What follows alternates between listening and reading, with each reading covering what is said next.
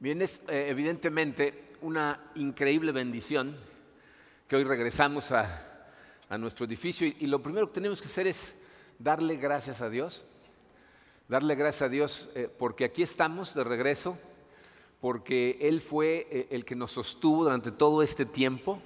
Yo no sé cómo, cómo te fue durante la pandemia, si se te hizo difícil, complicado, a lo mejor cosas maravillosas sucedieron, pero lo que es un hecho es que Dios estuvo en todo momento al pendiente de todos nosotros, te ama, se preocupa por ti y tenemos que darle las gracias. Eh, con este regreso a nuestro edificio, va a empezar eh, una nueva temporada en la vida de comunidad de fe.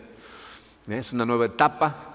Eh, vamos a tener una nueva normalidad, como le llaman ahora, ¿no? O sea, las cosas se van a tardar cierto tiempo en, si es que algún día regresan eh, a, a la normalidad que teníamos antes de la pandemia, ¿ya? este, se van a tardar un buen rato.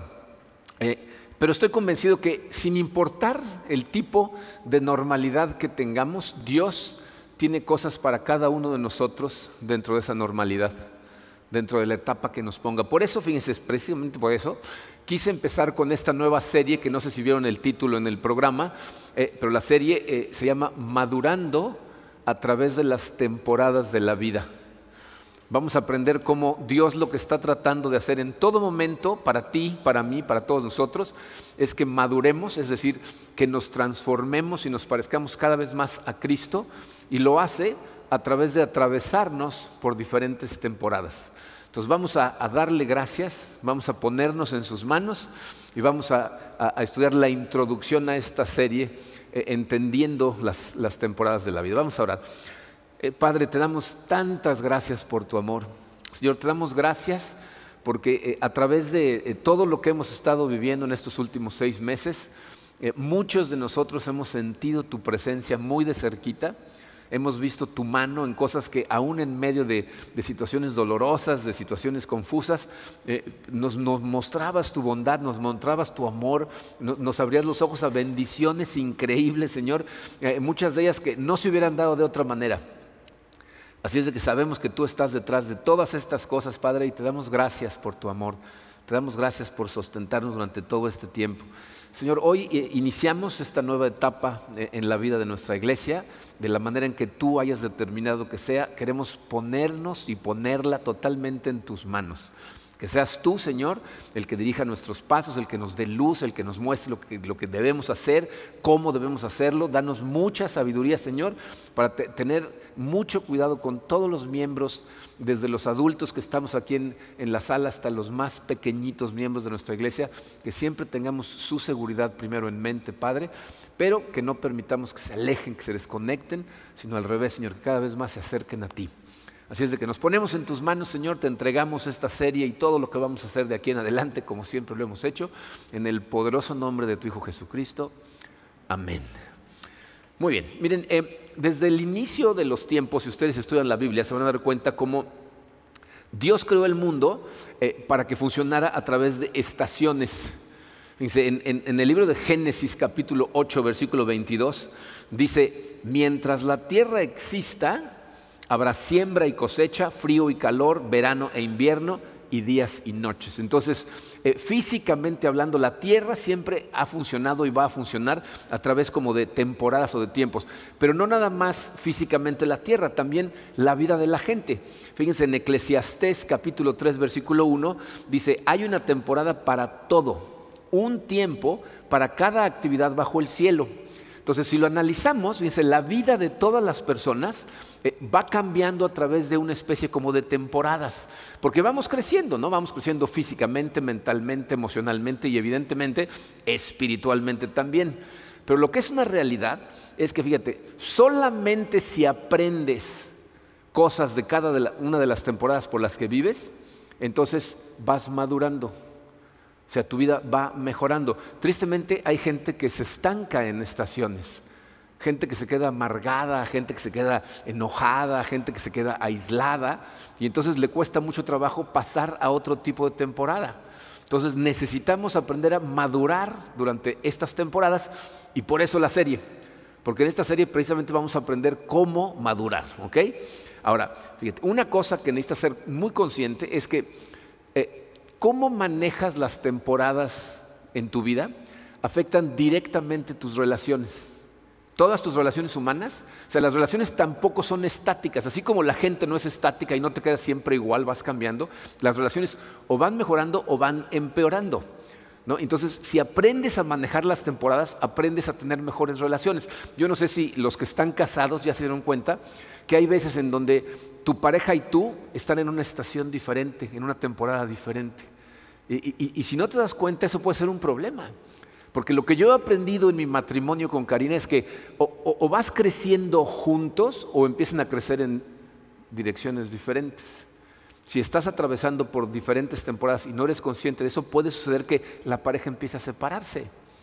Y lo mismo pasa con todas nuestras relaciones, como padres e hijos, como jefes y subordinados, compañeros de trabajos, como amigos. Pero si tú entiendes cómo funciona esto de las temporadas, entonces fíjate, vas, vas a poder ser mucho más empático con la gente. Es decir, eh, vas a poder entender por qué están viviendo lo que están viviendo, por qué se están portando como se están portando. Puede ser de ayuda para alguien que está pasando por una temporada por donde tú ya pasaste, o ellos pueden ser de ayuda para ti si es que estás en una temporada en donde ellos ya pasaron. A través de esta serie vamos a analizar eh, las temporadas más comunes que, el, ser humano atraviesa. De hecho, las que vamos a analizar son temporadas que todos los seres humanos en algún momento atraviesan. Hay algunos tipos de temporadas que no toda la gente atraviesa. Las que vamos a ver, toda la gente las atraviesa. Pero el día de hoy, como es la introducción a la serie, lo que quiero es que aprendamos cinco verdades acerca de las temporadas de la vida, cosas que si entiendes te van a ayudar a manejar esas temporadas de una mejor manera. Y luego vamos a analizar ¿cómo podemos hacerle para aprovechar al máximo cada temporada que vivas? Sin importar qué tipo de temporada sea. Entonces vamos a empezar con el número uno romano en su programa. Dice cinco verdades acerca de las temporadas de la vida. Número uno. Lo primero es, las temporadas están fuera de mi control. O sea, las temporadas en tu vida no las puedes controlar. No puedes controlar cuándo suceden, no puedes controlar cuánto duran, las cosas van cambiando y no depende de ti que cambien o no. Miren, hay gente, y, esto es normal, que piensan que ciertas cosas en sus vidas, ciertos cambios y temporadas en la vida, sí los podemos controlar, pero se están engañando. Tú realmente no tienes control sobre estas temporadas. Generalmente las temporadas empiezan con un evento que te irrita, que te interrumpe, o sea, como que vas muy tranquilo, tienes todos tus planes hechos acerca de lo que va a suceder y de pronto tus planes se esfuman. ¿Suena familiar? ¿No nos acaba de pasar a todos? ¿No? O sea, de repente algo allá afuera cambia y entras a lo mejor en una etapa de inseguridad. ¿no? Antes te sentías muy seguro, como que todo lo tenías bajo control y de pronto te das cuenta de que no lo tienes y entonces te sientes inseguro. O a lo mejor entras en una temporada de dolor. ¿no? Sucede algo que te, que te hiere profundamente, alguien a quien pierdes o alguien que se comporta de cierta manera o a lo mejor entras en una temporada de estrés financiero, pero extremo, ¿no? De repente ya no sabes de dónde va a venir el dinero. Hay veces que entramos en una temporada que yo le llamo la temporada de la espera. Tú estás empuje y empuje tratando de hacer cosas y Dios está haciendo, ah, ah, ahí esperando, sentadito. ¿No? Hay temporadas en donde las tentaciones son fuertísimas. Ya te están atacando por todos los flancos. Hay temporadas de fracaso temporadas de soledad, ¿no? Todas esas temporadas las vamos a analizar. Suceden cuando factores externos de pronto destrozan tu rutina y de alguna manera tú tienes que cambiar de dirección. Y miren, es, es frustrante porque todas esas etapas podemos predecir qué van a suceder, pero no podemos predecir cuándo. Y no sabemos cuánto van a durar, pero es muy importante que mantengas en mente que son temporadas, es decir, que van a pasar. Porque la sensación de permanencia en una temporada es lo que causa que la gente se quite la vida. Porque piensan que ya el resto de su vida va a ser de esa manera y no es el caso, son temporadas. Entonces, las temporadas son incontrolables por parte nuestra. Hay algunas que, pasan despacito, ¿no? Y nos frustra. Y otras que las estás disfrutando y pasan de volada, ¿no? Y las quieres detener y no se dejan, ¿ok? Eh, y no importa cuánto te preocupes, cuántas ganas le eches, cuántas cosas hagas, no tienes control sobre ellas. Pero ¿sabes quién sí tiene control sobre ellas?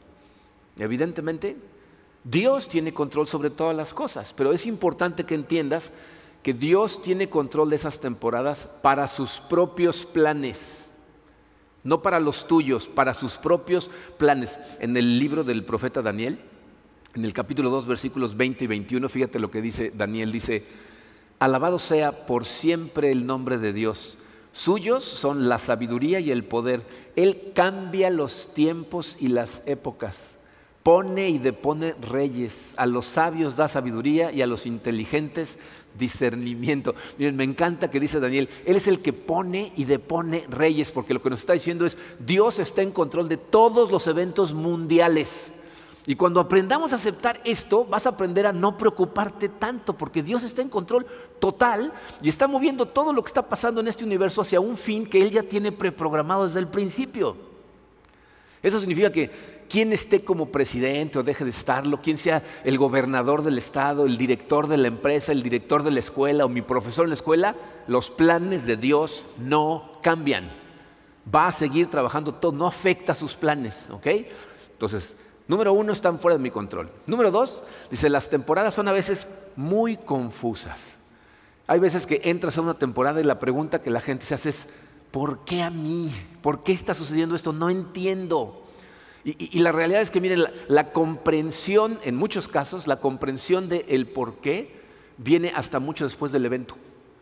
¿no? Ya después de que pasa y lo ves hacia atrás, entonces maduras.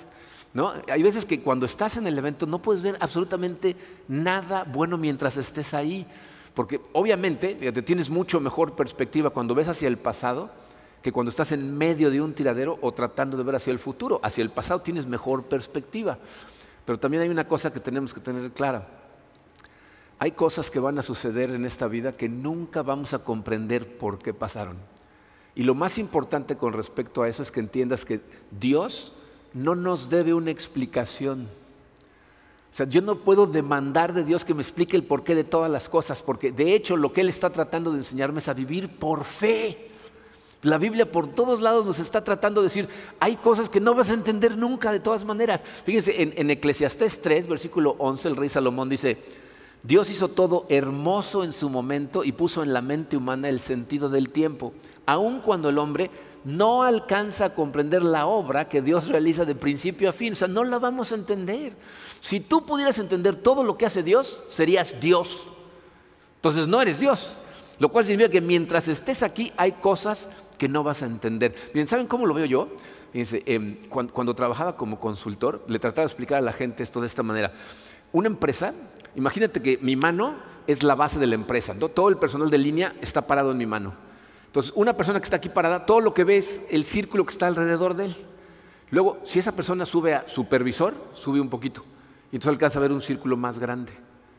Y luego si sube a lo mejor a jefe de partida, entonces ve un círculo más grande y sube a, lo mejor eh, gerente de un departamento o a subgerente o a director, ¿no? Cuando llegas a director de la empresa ves un círculo que no nada más ves las interacciones entre los departamentos y los grupos, sino cómo interactúan con otras empresas, etcétera. Y entonces por eso cuando el director de una empresa toma una decisión, la gente que está en el piso no la entiende y dice, "¿Pero por qué hacen esa tontería?" ¿En qué está pensando este individuo? Porque ves un circulito de ese tamaño y él ve este. Ahora imagínate Dios que tú estás aquí parado en la tierra y Él está viendo todo el universo, futuro, presente y pasado, y toma decisiones. Tú dices, pero ¿en qué está pensando Dios? Cuando estemos allá arriba con Él, esperemos que nos dé chance de ver más. ¿no? Y ahí es en donde vamos a entender muchas de estas otras cosas. ¿ok? Pero bueno, aunque no las entendamos, número tres, tienes que entender que Dios tiene propósitos para cada etapa, para cada temporada en tu vida. Miren, es importante que entiendas la profundidad de este punto número tres. Si tú eres un seguidor de Cristo, todo lo que sucede en tu vida pasa por el filtro del Padre Celestial. Tu vida no es una serie de eventos que suceden al azar por accidente. Dios no hace absolutamente nada por accidente. Tiene un tiempo dispuesto para cada cosa en tu vida y todo está hecho con un propósito. Este es un versículo que hemos estudiado muchas veces, que ya deberíamos sabernos de memoria, Romanos 8:28. El apóstol Pablo dice, ahora bien, sabemos que Dios dispone de todas las cosas para el bien de quienes lo aman, los que han sido llamados de acuerdo con su plan. Dice, quiero que pongan mucha atención a lo que ese versículo dice y a lo que no dice. ¿Se fijaron que no dice, a los que aman a Dios solo les pasan cosas buenas? No dice eso, ¿verdad? Ni tampoco dice, Dios dispone de todas las cosas para el bien de todo el mundo. Tampoco dice eso. Dice, Dios dispone todas las cosas para el bien de quienes lo aman. La nueva Biblia de las Américas dice, si amas a Dios, todas las cosas cooperan para bien. O sea, Dios se encarga de que todo lo que pase en tu vida trabaje de alguna manera para su propósito y para tu bien. Eso significa que nada en tu vida pasa y no sirve para algo. Dios tiene planeado algo para todo lo que sucede, todas las cosas, todas, también las malas, también las malas. Fíjense lo que dice Proverbios 16:4. Toda obra del Señor tiene un propósito. Hasta el malvado fue hecho para el día del desastre. Todo tiene un propósito. Hasta los malvados. Y miren, no, no quiero que malentiendan esto. Porque no quiero que pienses que Dios está en el cielo planeando los problemas que vas a tener. No necesita. No necesitas ayuda de Dios para meterte en problemas. De hecho, fíjense, todos los problemas que enfrentamos vienen de tres lugares. Uno, los causamos nosotros porque desobedecemos, porque tomamos malas decisiones, no hacemos cosas impulsivamente, no calculamos lo que estamos haciendo y, nos causamos un problema. Otra fuente es otras personas nos causan los problemas por las mismas razones, desobedecen a Dios o no conocen a Dios, no, piensan las cosas antes de hacerlas, actúan impulsivamente. Y, y, la otra razón o la otra fuente de problemas es porque vivimos en un mundo caído que está caído como resultado de que nosotros sacamos a Dios de la película. Y entonces todas las cosas que pasan en la naturaleza, los huracanes, las enfermedades, Dios creó un mundo perfecto y nosotros lo descompusimos. Entonces Dios no es el autor del mal, pero aprovecha cualquier cosa para sacar de ahí un bien. Dice, por eso eh, Romanos 8, 28 explica para quién se aplica eso. Dice, a los que han sido llamados de acuerdo con su propósito. O sea, toda la gente que lo ama es la gente que está tratando de que los propósitos de Dios se lleven a cabo. Y por eso, aun cuando nos suceden cosas que a nosotros nos parecen malas, Dios puede sacar de ellas cosas buenas. ¿Ok? Si confías en Él, y le das los pedacitos rotos de las situaciones que enfrentas, Él hace que cosas buenas surjan y las cosas son manejables y trabajan para bien. Número cuatro dice, las etapas de la vida incluyen buenos y malos tiempos. O sea, no dice hay etapas buenas y hay etapas malas. Dice las etapas de la vida, las, temporadas de la vida, incluyen dentro de la temporada cosas buenas y cosas que, nos parecen a nosotros malas. La vida está llena de contrastes. ¿no? Siempre vamos entre cimas y valles, entre éxito y fracaso, entre ganar y perder. En Eclesiastés 3, versículos 2 al 8, el rey Salomón nos, nos muestra, fíjense, 28 diferentes experiencias, pero en contraste. O sea, hay 14 pares de contrastes de lo que nos dice él, que la vida está llena de. Vamos a, verlos rápidamente. Dice, hay un tiempo para nacer y hay un tiempo para morir. ¿No? Hay un momento en donde nacemos y todos, absolutamente todos, nos vamos a morir. Hay un tiempo para plantar, es decir, para, para, invertir, para echarle ganas, para trabajar, y luego hay un tiempo para cosechar, para, para, obtener los resultados de todo el trabajo que hicimos antes. Dice, hay un tiempo para matar ¿eh? dejar morir y otro para sanar. hay un tiempo para destruir ciertas cosas y otro para construir ciertas cosas. Hay un tiempo para llorar. ¿no? hay veces que la gente dice, no, no, no llores, no, los hombres no Jesucristo lloraba. Hay un tiempo en donde tenemos que dejar la, emoción del dolor que sentimos cuando perdemos a alguien, experimentarla. Pero hay momentos en donde es momento de reír, no se trata nada más todo el tiempo de estar serio.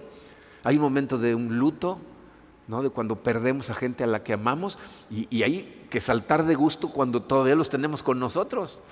Hay, hay un momento para esparcir, otro para recoger, Se dice, hay momentos para abrazarse y otros para apartarse. Ahorita estamos en el de apartarse, ¿no? O sea, a nosotros nos encanta abrazarnos, pero hoy estamos en la parte de, apartarse.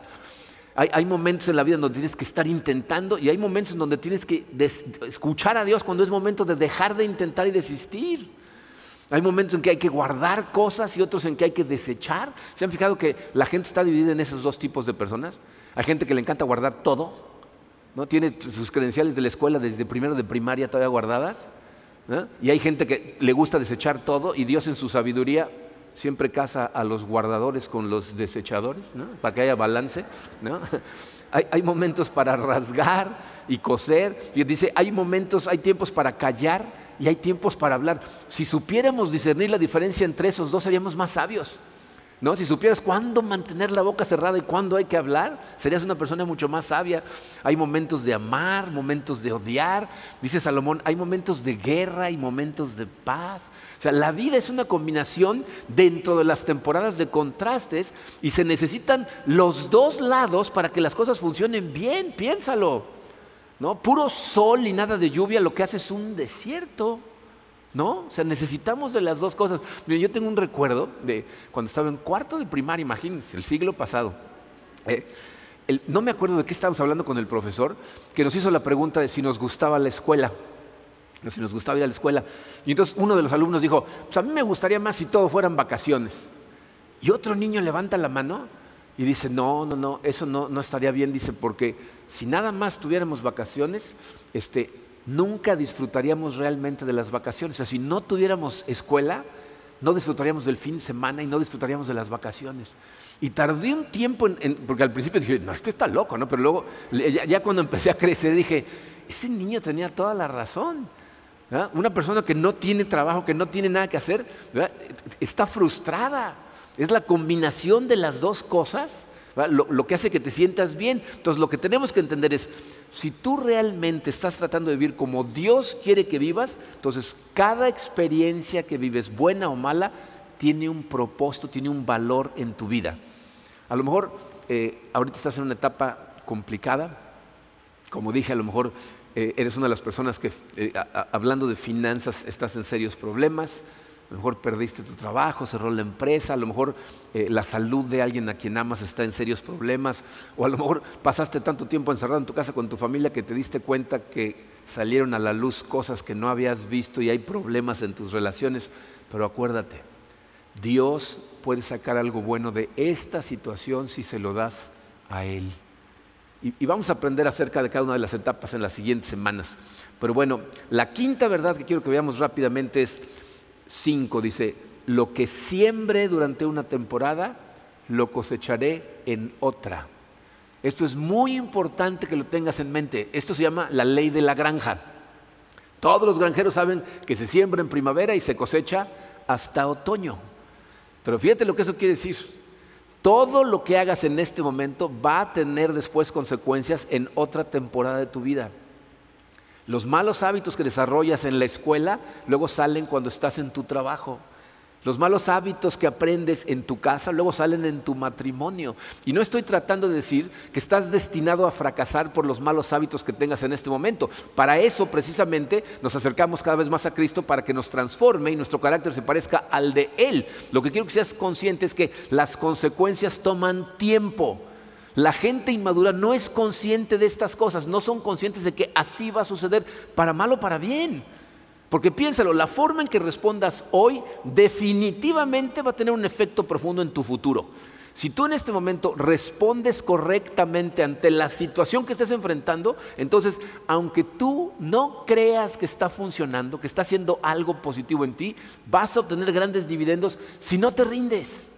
Yo sé que hay momentos y sobre todo yo creo que una de las cosas que esta pandemia sacó en muchos de nosotros es el llegar a darnos cuenta de lo cansados que podemos llegar a estar, de estar encerrados, ¿no? de, lo desconectados que podemos estar precisamente porque no podemos reconectar con nadie.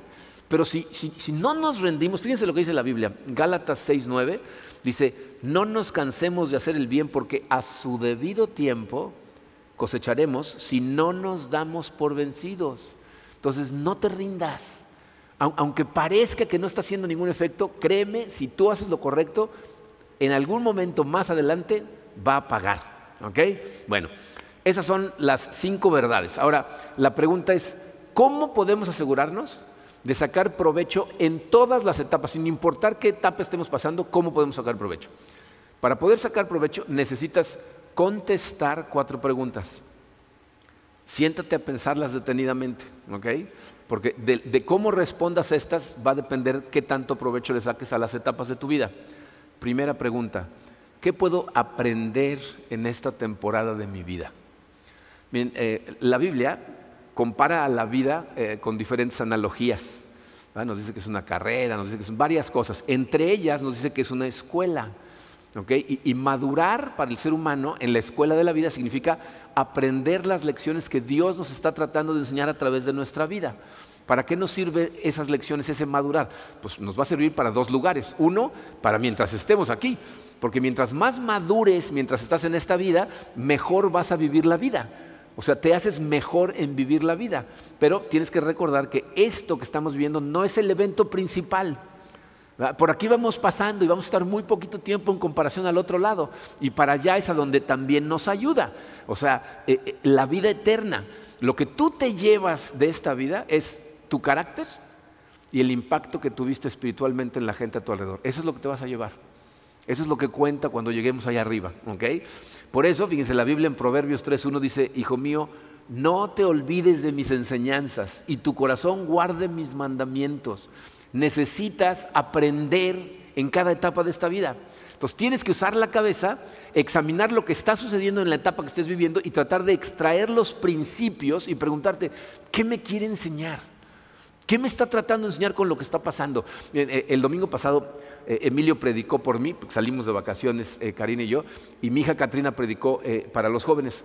Y, dijo una cosa, Katrina, que me pareció muy interesante. Dice, a lo mejor ella estaba hablando de los planes de Dios para tu vida y dice, tus planes a lo mejor de repente van a cambiar, pero los de Dios no. O sea, nada más porque las cosas cambian no significa que los planes de Dios cambiaron. Cambiaron los tuyos, pero los planes de Dios siguen iguales. Y la gente se pregunta, ¿por qué me pasó esto? Cuando la pregunta correcta es, ¿para qué? No por qué. ¿Para qué? ¿Qué me está tratando de enseñar? Miren, hay, dos cosas que me gustaría que se te quedaran grabadas acerca de la escuela de la vida. Eh, la vida es una serie de pruebas, ¿no? Y, y, con esas pruebas vienen lecciones. Esa es la diferencia entre las escuelas que nosotros creamos y la escuela de la vida. En la escuela te dan lecciones y luego viene una prueba. Aquí viene una prueba y luego vienen las lecciones, ¿no? O sea, aprendes después. Pero fíjate, que se te quede esto grabado si repruebas una prueba, la tienes que repetir. Hay gente que lleva atascado en la misma prueba 15 años. Aprende a la primera. O sea, detente a analizar lo que te está tratando de enseñar Dios. Recuerda sus enseñanzas, porque la gente que olvida el pasado o no analiza el pasado comete los mismos errores en el futuro. Lean la historia del pueblo de Israel. ¿Cuántas veces cometieron los mismos errores? Vean la cantidad de veces que empieza el reinado de un rey y las primeras palabras son, y subió al reinado tal persona y cometió los mismos pecados que su papá. ¿no? O sea, lo mismo que acaba de hacer la generación anterior. Una muy buena forma de recordar las cosas que Dios te enseña es llevar un diario espiritual. Ah, cuando Dios de repente te abre los ojos, te enseñe cosas, a lo mejor a través de situaciones complicadas o dolorosas, apúntalas y de vez en cuando regresa a estudiar. Entonces te vas a acordar de lo que Dios te está enseñando. Lo segundo, fíjate, es las lecciones no se acaban durante esta vida. O sea, hay veces que, nos sentimos como que ya estamos listos para graduarnos, ¿no? Y, según tú ya estás del muy, muy, y pum, llega otra lección. Las lecciones siempre van a llegar, ¿sabes por qué?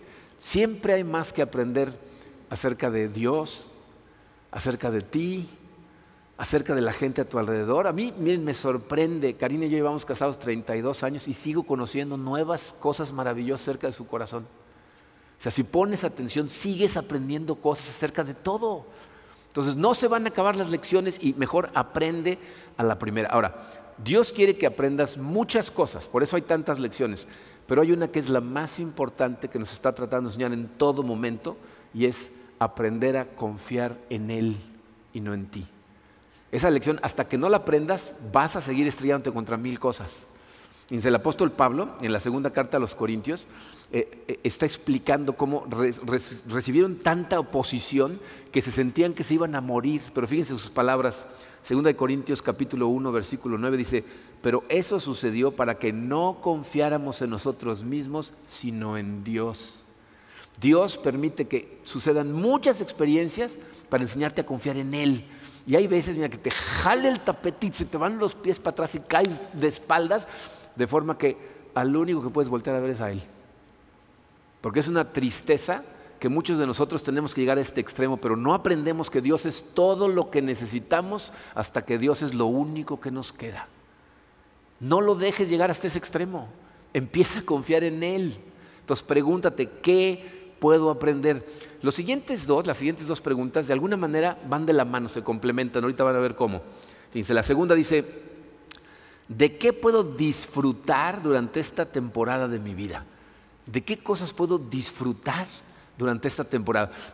hay gente que siempre se está preparando para ser feliz. ¿No? O sea, cuando estaban en la escuela decían, no, nada más que termine la escuela, y ¿no? salen de la escuela y nada más que encuentre trabajo, eh, encuentren trabajo, pues, nada más que me suban el sueldo, y, le suben el sueldo, nada más que llegue a gerente, nada más que llegue a gerente, nada más que me retire. O sea, siempre están esperando para ser felices. No, nada más que conozco una persona que se enamore de mí, la conozco, nada más que me case, se case, nada más que tenga hijos, tienen hijos, nada más que se vayan estos chamacos, ¿no? O sea, todo el tiempo están preparándose para ser felices. La Biblia dice que no te tienes que esperar para disfrutar de la vida, que tienes que disfrutar ahorita, en este momento.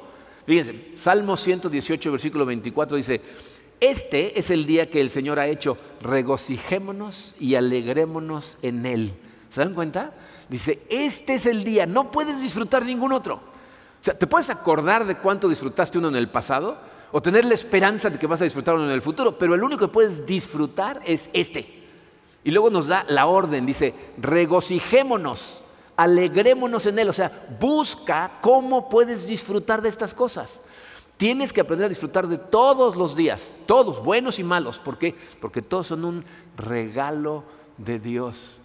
Y miren, como hemos hablado esto muchas veces, ¿saben cuál es una maravillosa forma de aprender a disfrutar? Siendo agradecidos. Una persona que tiene el hábito del agradecimiento a Dios por sus bendiciones tiende a disfrutar más de su vida. Primera de Tesalonicenses 5:18, den gracias a Dios en toda situación.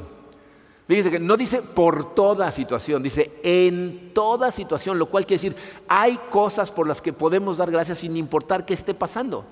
Entonces necesitas vivir cada día con un sentido de gratitud hacia Dios. Ahora, ¿cómo puedes asegurarte de eso?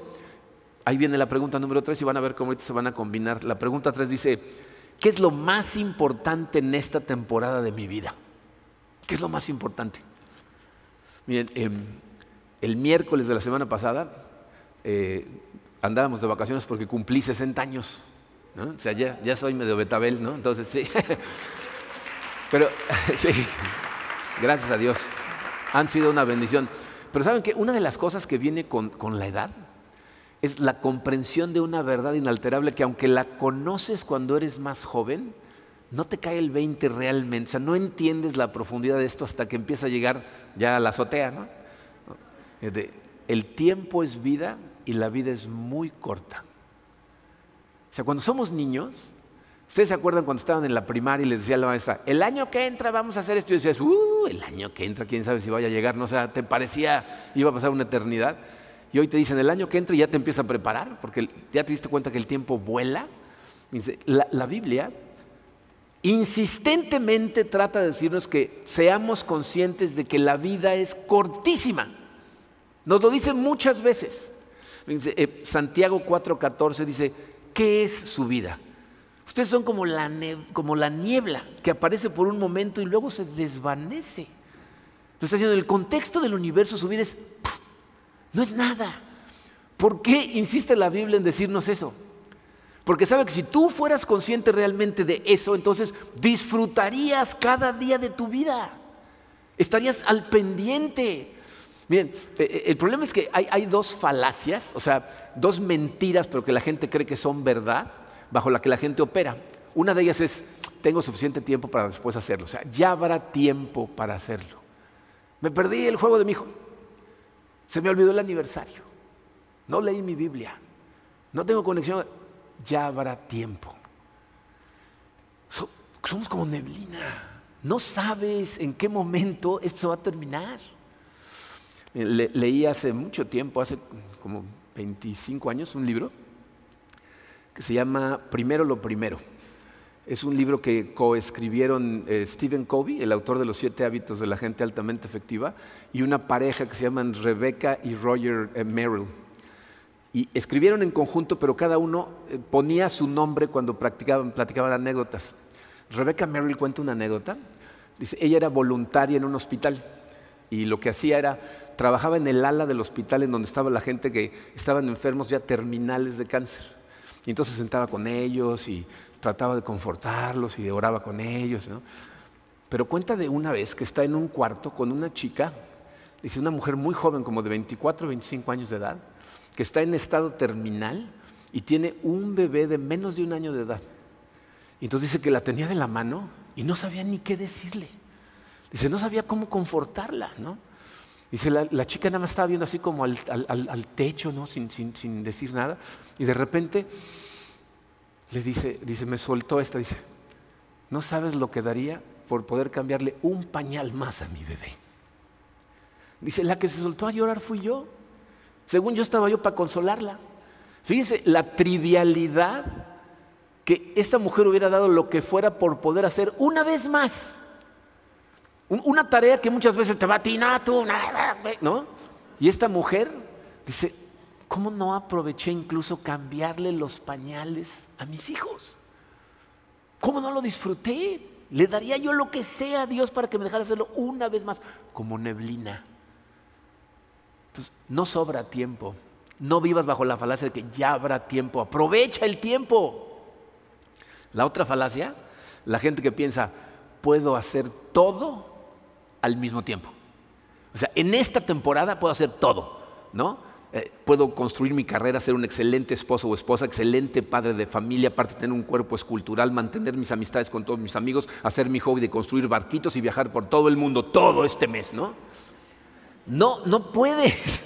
Por eso la Biblia dice, hay un tiempo para cada cosa. Pero ¿sabes qué significa eso?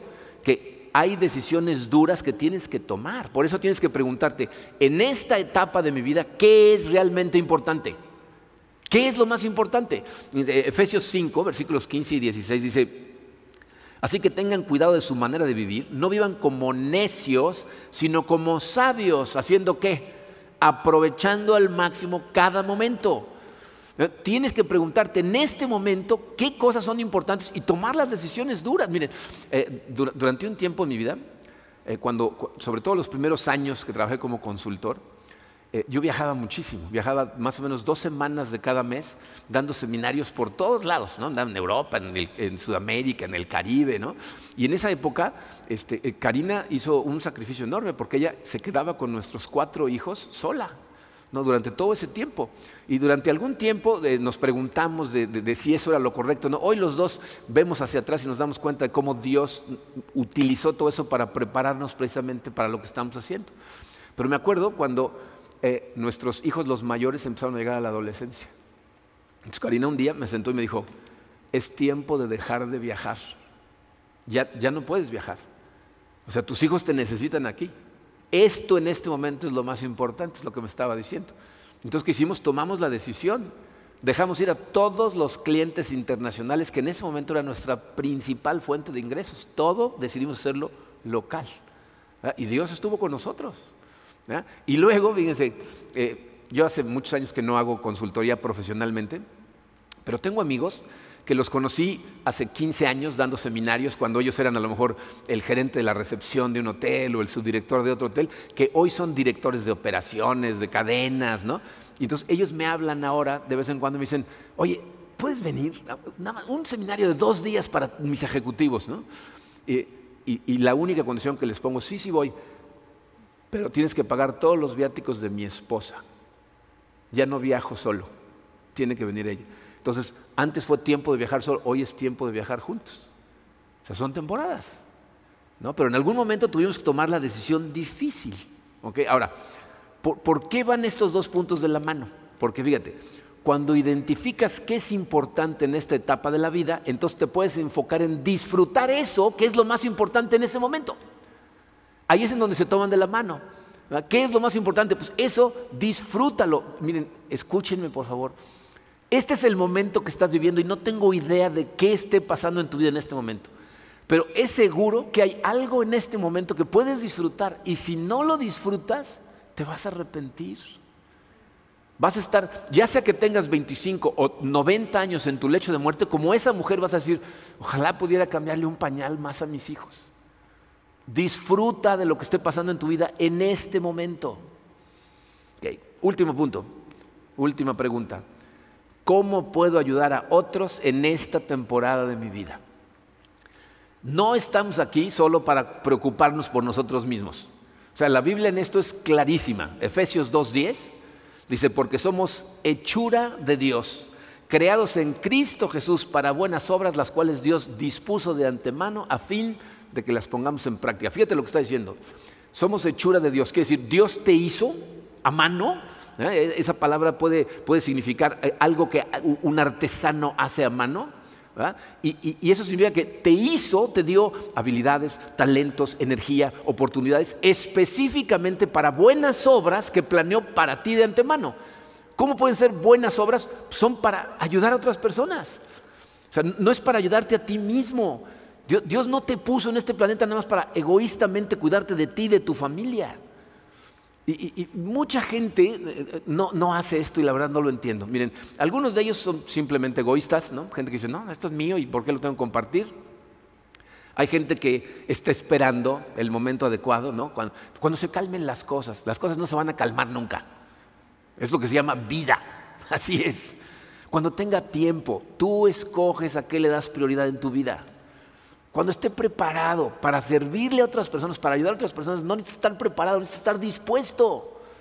No te puedes estar esperando. Fíjense, e, e, Eclesiastés 11:4, recuerden que esta era una sociedad basada en la agricultura y la ganadería. Dice: Quien vigila el viento no siembra, quien contempla las nubes no cosecha. Traducción: El que está esperando condiciones perfectas nunca hace nada. Necesitas hacerlo.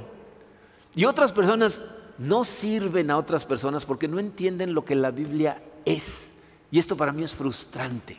La gente que piensa que la Biblia es una lista de mandamientos que están diseñados nada más para robarte de la diversión y la felicidad, que Dios nada más está viendo a ver quién se está divirtiendo para darle uno, ¿no?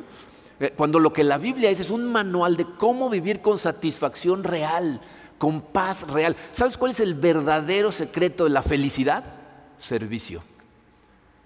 ¿No me crees? Platica con la gente que sirve en la iglesia. Por eso les encanta servir, porque ese es el verdadero secreto. Cuando tú te entregas a servirle a Dios, sirviendo a otras personas de corazón, para gloria de Dios, entonces te llenas de gozo. Y, es muy triste, porque fíjense, ¿cuánta gente vive solamente para sí misma y nunca es realmente feliz y no entienden por qué? Todo el tiempo están buscando otras formas de satisfacción que son temporales, que al rato te aburren, necesitas otra cada vez más y otra y otra y otra y otra, y luego hacen un tiradero de su vida y no entienden por qué no disfrutan de la vida, porque esas cosas son pasajeras, la única real es el servicio a Dios a través de servirle a otras personas. Sin importar en qué situación estés, hay alguien a quien le puedes servir. Entonces pregúntate, ¿a quién? ¿A quién le puedo ayudar en este momento? Para terminar, miren, eh, no sé qué tan en serio eh, te estés tomando el, el madurar espiritualmente. O sea, si realmente lo ves como una prioridad en tu vida. Si así lo ves, necesitas aprender a aprovechar todo lo que acabamos de decir en cada temporada que venga en tu vida.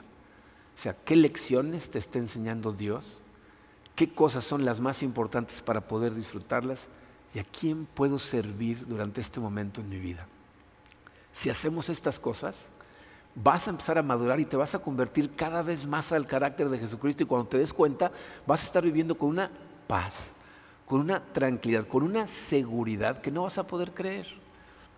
Pero de verdad es muy importante que recuerdes, son temporadas, van a pasar, pero las tienes que aprovechar. Vamos a orar. Padre, eh, Señor, yo sé que muchos de los que estamos eh, escuchando estas palabras, especialmente en esta época estamos pasando por situaciones complicadas, en algunos casos dolorosas, de mucha inseguridad.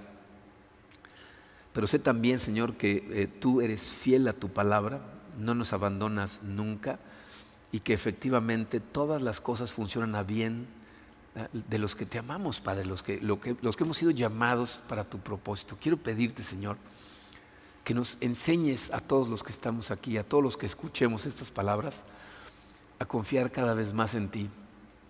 Abrir los ojos, Padre, para aprender lo más posible de cada cosa que sucede en nuestra vida de hacernos a la idea de que nosotros no tenemos control, pero tú que tienes el control nos amas y estás al pendiente de nosotros. Déjanos dejarnos caer en ti, Señor. Ayúdanos a incrementar esa fe en ti y a dejarte a ti dirigir. Ayúdanos a ser honestos con nosotros para poder identificar las cosas que son verdaderamente importantes de acuerdo a lo que tú mismo nos enseñas y a poder ver, Señor, en medio de toda esta oscuridad y todo este tiradero, la cantidad increíble de bendiciones que nos continúas dando. Te pido, Señor, que también nos abras los ojos al dolor de los demás, que nos ayudes a, extender la gracia que tú nos has extendido, amando, sirviendo, apoyando a los demás. Eh, queremos ponernos en tus manos, Señor, te pedimos que a través de esta serie transformes nuestro corazón y nos ayudes a ver todas las cosas desde tu perspectiva, sabiendo que en ti podemos confiar. En el nombre poderoso de tu Hijo Jesucristo. Amén.